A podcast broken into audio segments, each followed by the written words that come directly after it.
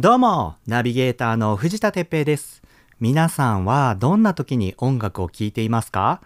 いや、アララーズのさ、みんななら分かってくれてると思うんですけど、僕はね、音楽が昔からとっても大好きです。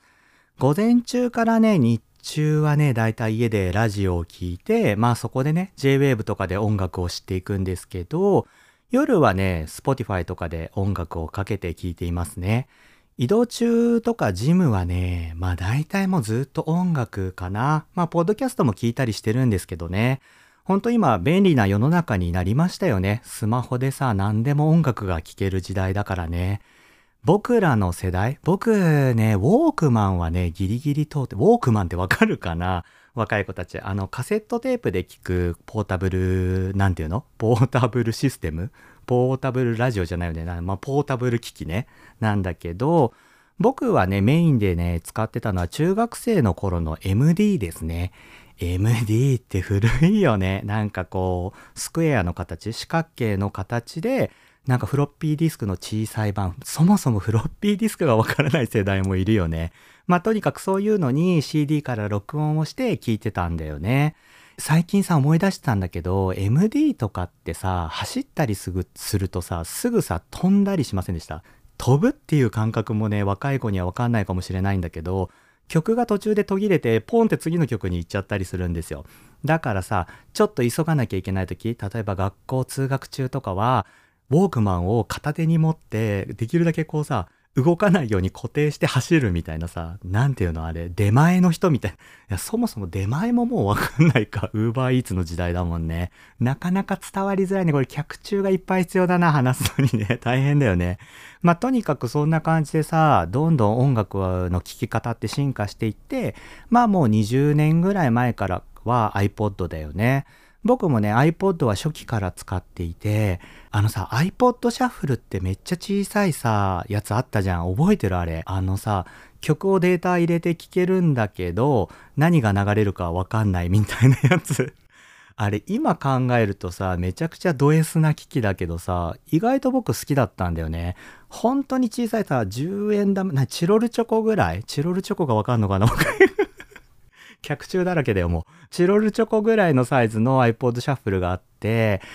何年前かな東京マラソンをね、僕走ったことあるんですけど、その時ね、雨が降っていて、それでね、その iPod シャッフルをね、壊しちゃったんですよ。でもう確か販売中止になってね、今は使えないんですけど、あれね、今あったら超欲しいな。なんかその、ド S な機器？何が流れるかわかんないっていうさ、ランダムで流れてくる感じも、今となっては楽しかったなって思うんですよね。うん。いや、そんな僕ですけどね、初めてね、親にね、CD ラジカセを買ってもらったのは多分ね、小学校、中学年ぐらいだと思うんだよね。紫色の CD ラジカセでした。どこのメーカーかはね、覚えてないんだけど、それでさ、初めてね、その頃にね、洋楽の CD を買ったんですよ。何かというと、エルトン・ジョンの CD で、確かね、ライオン・キングのテーマ曲だったと思うんだよね。Can You Feel the Love Tonight っていう曲なんだけど、それを初めて買いましたね、洋楽では。今考えるとさ、エルトン・ジョンを買ってるあたりからさ、僕のさ、なんとなくセクシャリティはもう始まってたんだなって思うんだけどね。でもまあその頃は洋楽も邦楽もね、どちらも聴くっていう感じで、本格的にね、洋楽が好きになったのは高校を卒業した頃ですね。なんとなくその頃から、こう、音楽をね、曲とか詩を聴くより前にリズムが入ってくるようになったんですよ。リズムっていうのかなちょっとこう古い言葉で言うとグルーブっていうのかな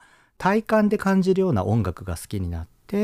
まあアップテンポでもミディアムテンポの曲でもね。だからなんとなくそのリズムが入ってくる曲ってさ邦楽より洋楽の方が多いんだよね。そんな感じで僕は結構洋楽にハマってきましたね。うん、とは言っても全然詳しくないんですけどね。本当あのビルボードトップ100に並ぶような本当なんかメジャーな曲しか聴いてなかったんだけどまあだんだん年齢を重ねるごとにちょっとアングラな、あのーチルっぽい曲、なんていうのかな、アンビエントな曲とかも聴くようになってきました。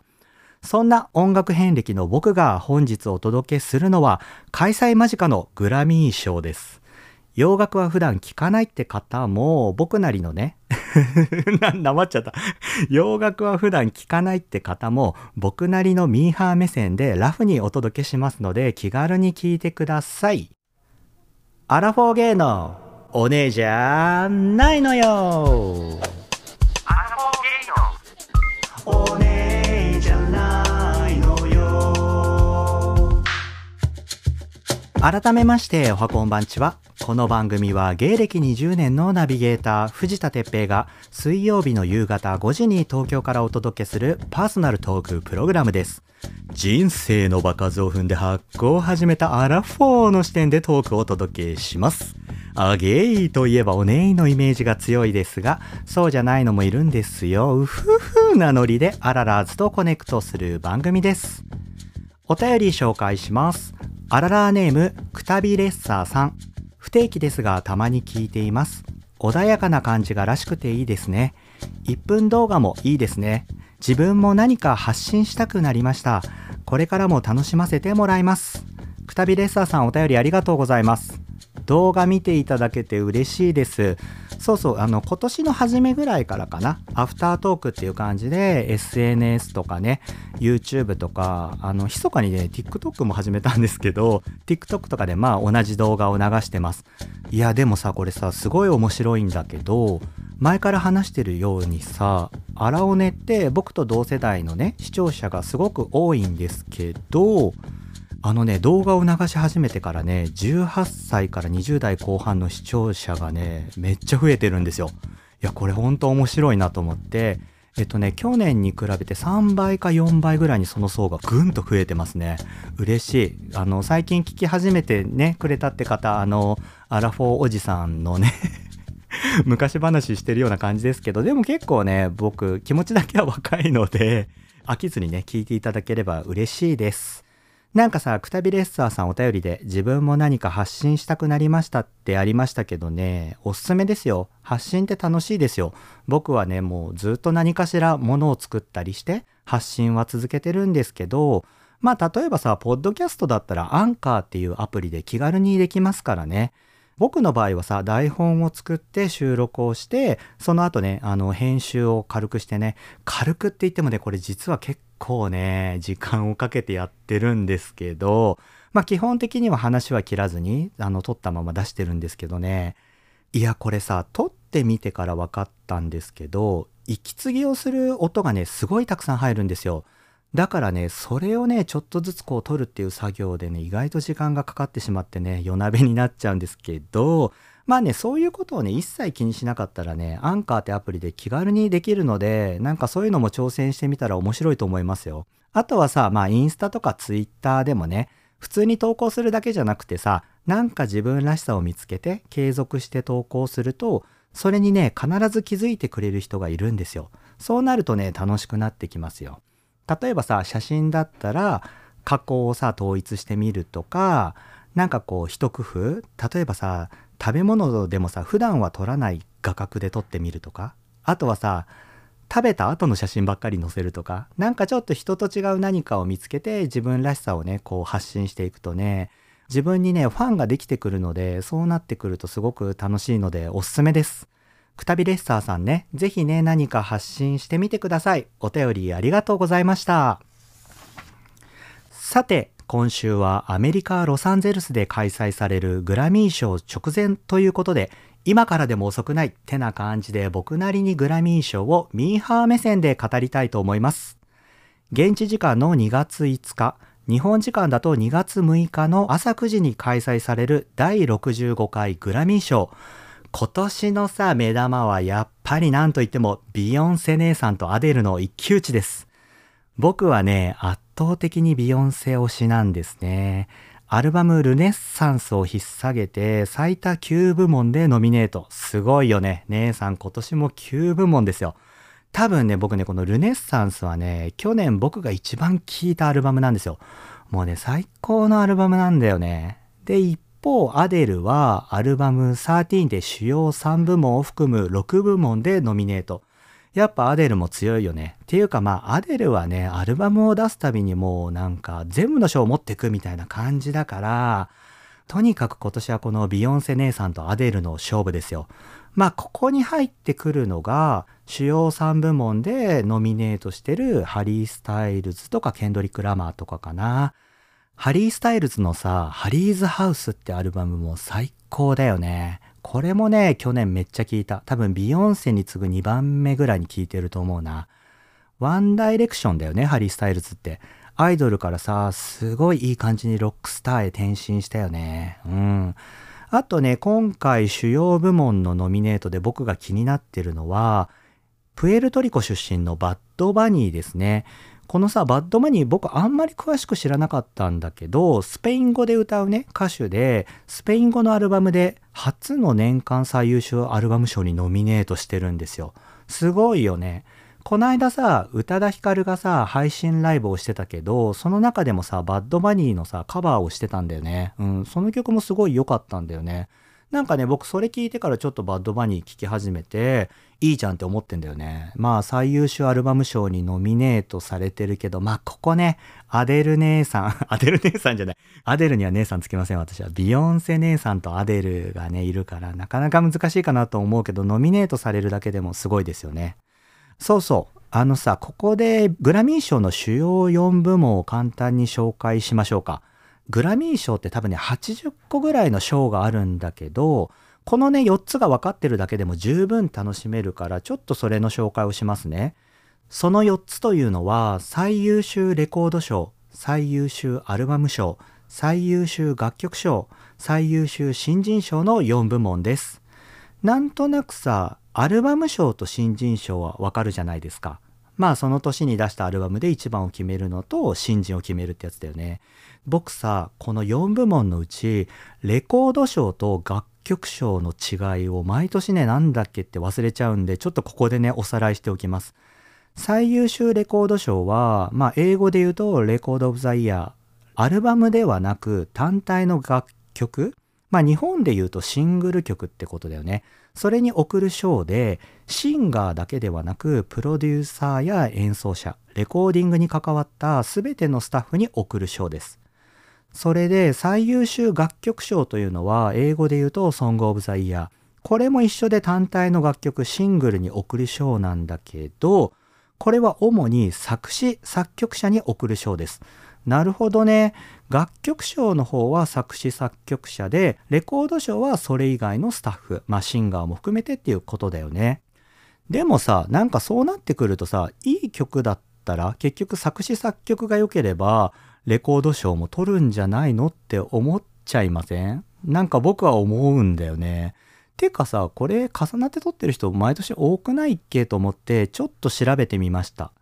去年2022年はシルクソニックがやっぱりダブル受賞してるんですよ。シルクソニックってさ、ブルーノ・マーズとアンダーソン・パークのあの二人組ね、てっててれてんててんてんみたいななんかドア開けてるから今夜はおいでよみたいなさ、エロティックな歌ってる歌で、エロティックな歌ってなんだよね。セクシーな歌、あれ最高だよね。いいよね。うん。で、2021年はビリー・アイリッシュと H.E.R. がそれぞれ別々に獲ってる。あ、やっぱ別々にも獲ってんだね。で、その前2020年はビリー・アイリッシュがダブル受賞してんだよ。すごいよね。ビリー・アイリッシュの年だったよね。あの、 bad guy だよ。でん、でんでででで、ふふふで、でででででのあれ。あれ最高だったよね。去年末僕ビリー・アイリッシュライブ行ったけど最高でしたよ。で、2019年は、チャイルディッシュ・ガンビーノがやっぱりダブル受賞。これは This is America のやつだよね。あの PV がやばいやつだよね。で、その前の年2018年はブルーノ・マーズがダブル受賞だけど、それぞれ違う曲で撮ってるんですね。でも確かね、そのそれぞれ違う曲は1枚のアルバムに入っていて、そのアルバムが最優秀アルバム賞を取ってるから、まあ言っちゃえば2018年もブルーノ・マーズの年だったわけだよね。こう見ると結構取りがちな人は出てくるんだよね。それでさ、2017年を見てみると、アデルがね、ダブル受賞なんですよ。ハローっていう曲ね。これ PV は僕の好きなグザビエ・ドラン監督だったはず。そうだよね。この年さ、ビヨンセもね、ノミネートしていたんだけど、主要部門すべてね、アデルに持っていかれた年なんだよね。あれから6年ですよ。今年さ、再びアデルとビヨンセのグラミー賞が見れるんですよ。6年前のその2017年のグラミーといえば、アデルが受賞した際にビヨンセに対する敬愛のスピーチが話題になりましたよね。えー、その年アデルは25っていうアルバムで受賞をして、ビヨンセはレモネードかな？でノミネートしてたんだよね。でも、アデルがその受賞した時に、この賞はビヨンセのレモネードが取るべきだ。私はあなたを昔から尊敬しているあなたが取るべきだってさ、すごいさ、感動的なスピーチをね、して、ビヨンセが、あの、下で泣いてたんだよね。うん、それがすごい話題になったけど、あれからもう6年だよ。早いね。そんな二人がさ、それぞれ久しぶりに出したアルバムがまた同じ年でさ、まあ正確にはアデルは2021年の末なんだけど、まあグラビーでね、一緒にこう取り扱われるのが同じ年ってことだよね。それでさ、同じ舞台に立つってのはとっても楽しみですね。ちなみにさ、ビヨンセはね、今回のアルバムの楽曲のパフォーマンスをまだどこでもしていないんですよ。これね、多分してないと思うんだよね。もうリリースから半年経つけど、テレビでもしてないし、ライブでもしてないはず。先日さ、ドバイのホテルでさ、4年ぶりに非公開ライブをビヨンセしたのが話題になってたけど、アルバムの曲はやらなかったんだよね。今のところさ、グラミー、今年のグラミーでね、パフォーマンスするのは発表されてないんですよ、ビヨンセ。でもね、今年の顔はビヨンセだからね、僕はきっと歌うと思っています。こっから先はね、もうビヨンセビーキで話を進めていきますけど、今回のね、ビヨンセのアルバム、ルネッサンス、本当に最高なんですよ。先行リリースされたシングル、Break My Soul っていうね、曲が先に出されたんですけど、ここ最近のね、クイーンビーとは違うか、クイーンビーってビヨンセ姉さんのことね、ビヨンセとは違う感じで、クラシックなさ、四つ打ちのハウスビートでね、開放感みちみちって感じで、本当に。このさ、アルバムのタイトル、ルネッサンスっていうのは、フランス語で再生とか復活を意味する言葉だよね。まあさ、パンデミックにより閉ざされた社会を再び再生復活って意味がね、あると思うんだけど、これね、アルバム聴いてね、蓋を開けてみるとね、LGBTQ+, のクラブカルチャーが満載なんですよ。80年代から90年代のゲイクラブを彷彿とさせる曲のサンプリングの嵐なんですね。サンプリングってわかります？曲の一部を拝借して自分の曲にこう使って何て言うのかな、アレンジしていくっていう感じなのかな、わかりやすく言うと。あれなんかこのフレーズ昔どっかで聞いたことあるなって思ったら、大体そういうのはね、サンプリングなんですよね。例えばさ、この今回ビヨンセはね、昔ね、まあ、もうクラブカルチャーの大スターだよね。ドナサマーの I Feel Love って曲をね、サンプリングしてたりしてね、とにかく気持ちよくて最高なんですよ。このアルバムね、全編通してクラブで聴きたいですね。それでさ、もう半裸になってさ、お酒浴びて踊りまくりたいって感じですよ。とにかくね、ゲイのクラブカルチャーをね、音楽で称賛してるんですよ。ビヨンセがね、このアルバムで表現したのは、LGBTQ+, が社会から抑圧された中でも、クラブという場所でね、自分らしさを解放できたように、パンデミックにより閉ざされた社会から再び生きる喜びを取り戻して解放しよう。つまりはさ、コロナ禍からの再生復活ってな感じだとね、僕は受け取りましたね。いやー、かっこいい。やっぱかっこいいよ、クイーン B。アルバム全体がさ、開放感とね、幸福感に満ちていてね、とってもね、わかりやすくて気持ちいいんですよ。最高のグルーブなんだよね、これ。うん。これさ、なんかね、1枚を通して聞くと本当に楽しい理由があって、あの、16曲ぐらい入ってたかな、確か。入ってんだけど、曲と曲がね、DJ が繋いでいるような感じでね、繋がってるんですよ。だからね、全体を通して聞くとね、高揚感があってね、かなり上がるの。1曲目から3曲目とかのつながりめっちゃかっこいいよ。2からね、3曲目はね、BPM が上がっていくんですよ。BPM ってわかるかな？あの、テンポね。ゆっくりしたテンポの曲からちょっとずつ2曲目の最後でテンポが上がっていって3曲目につながるの。それでね、あとはね、4曲目と8曲目。4曲目がね、カフイットって曲で、8曲目がプラスティックオフザソファーっていう曲なんだけど、これはね、なんかね、ビヨンセの4枚目のアルバムの4っていう感じがしてね、僕は好きなんですよ。4っていうね、アルバムをビヨンセは4枚目のアルバムとして出したんだけど、僕ね、このアルバムすごい大好きで、2011年にね、出したアルバムなんだけどね、僕がね、ビヨンセを大好きになったきっかけのアルバムですね。ビヨンセといえばさ、まあ、デビュー曲の Crazy in Love もうこれがとにかく有名だよね。バーン、バラバンバランバン、フォーの曲だよ。あのさ、2000年代のクラブではもう本当によくかかってて、ゲイクラブでさ、でっかい箱、アゲハとかに遊び行くとさ、みんなさ、夜になると疲れてさ、バーカウンターとかで飲んでんだけど、大きいホールからさ、クレイジー・イン・ラブのさ、イントロがかかったらみんなもう走ってホールに戻って踊りまくるみたいな、あれね、最高だったんだよね。うん。で、その後、まあ、デジャブっていう曲をね、セカンドアルバムで出して、これは確か僕ね、荒尾根のね、一番最初に話したと思うんだよね。テンション上げるときはデジャブを聴きますみたいな曲をさ、言っててさ、確か一番最初の収録の前にデジャブを聴いて散歩をしてテンション上げて話してるんだよね。あのね、回はね、緊張しすぎててね、恐怖で未だに僕は聞けないんですけど、よかったら聞いてみてください。多分そんな話してると思います。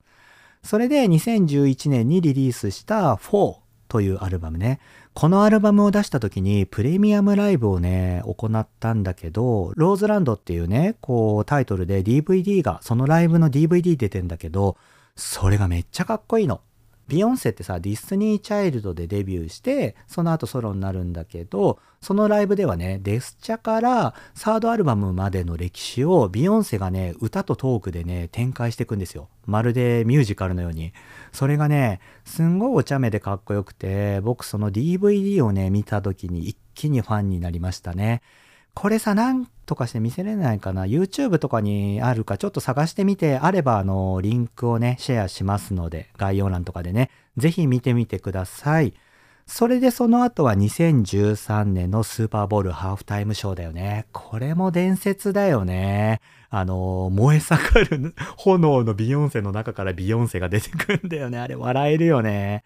今年はさ、リアーナがスーパーボウルのハーフタイムショーだよね。いや、それでさ、僕びっくりしたんだけど、ハーフタイムショーってさ、毎年ペプシがさ、協賛、スポンサーで入ってたと思うんだけど、今年のね、協賛ね、アップルミュージックなんですよ。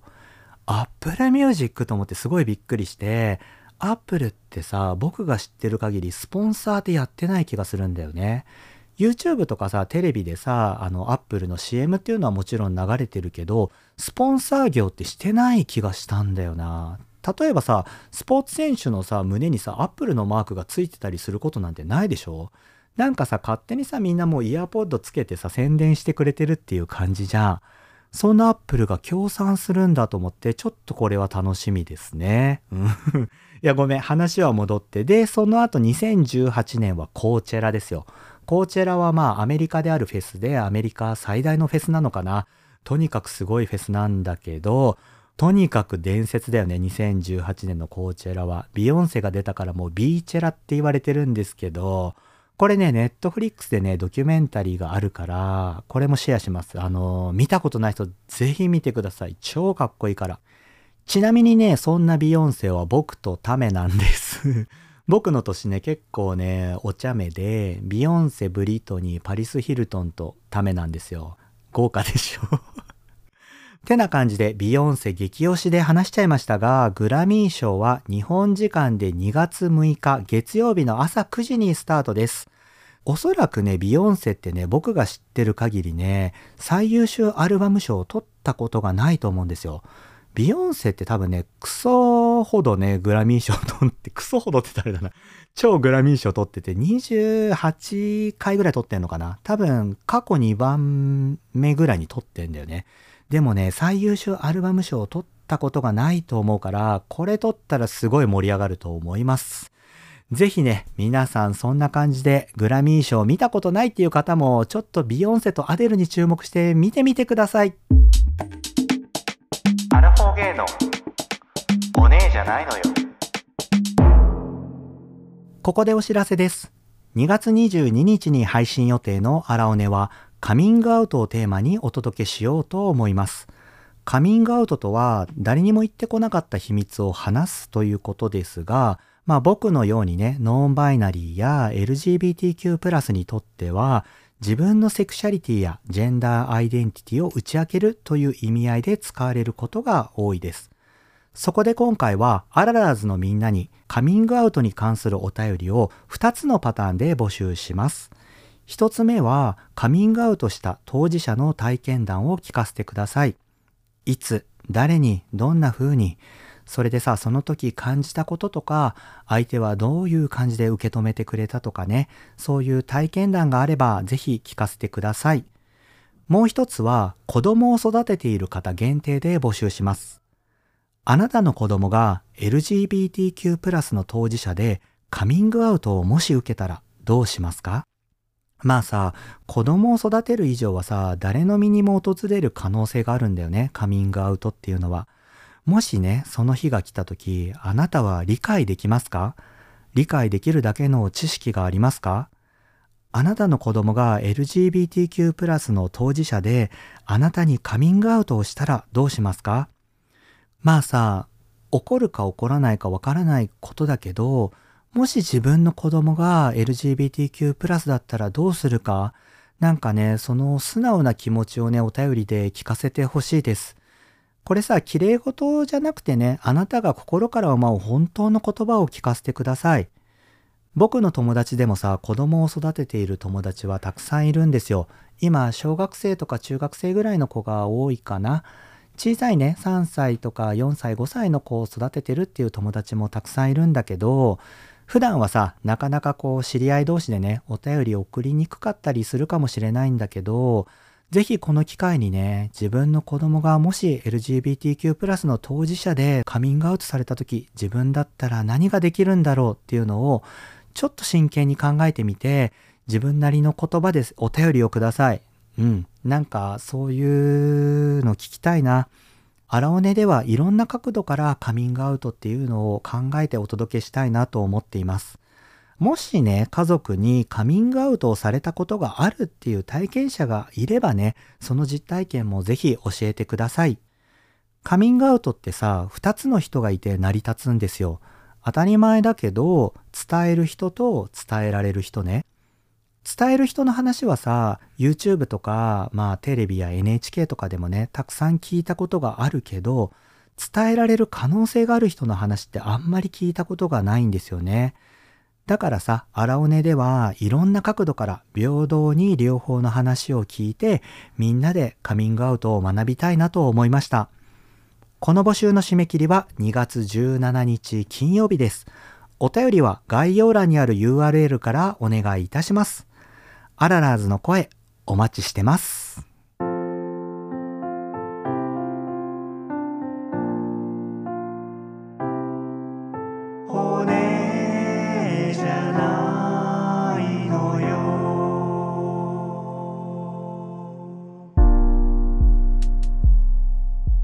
今週土曜日2月4日は立春。前日 立春っていきなり始まっちゃった今週土曜日の2月4日は立春で、前日の3日は節分ですね。節分といえば恵方巻き、イエーイ僕ね、酢飯大好きだから恵方巻き大好きなんですよ。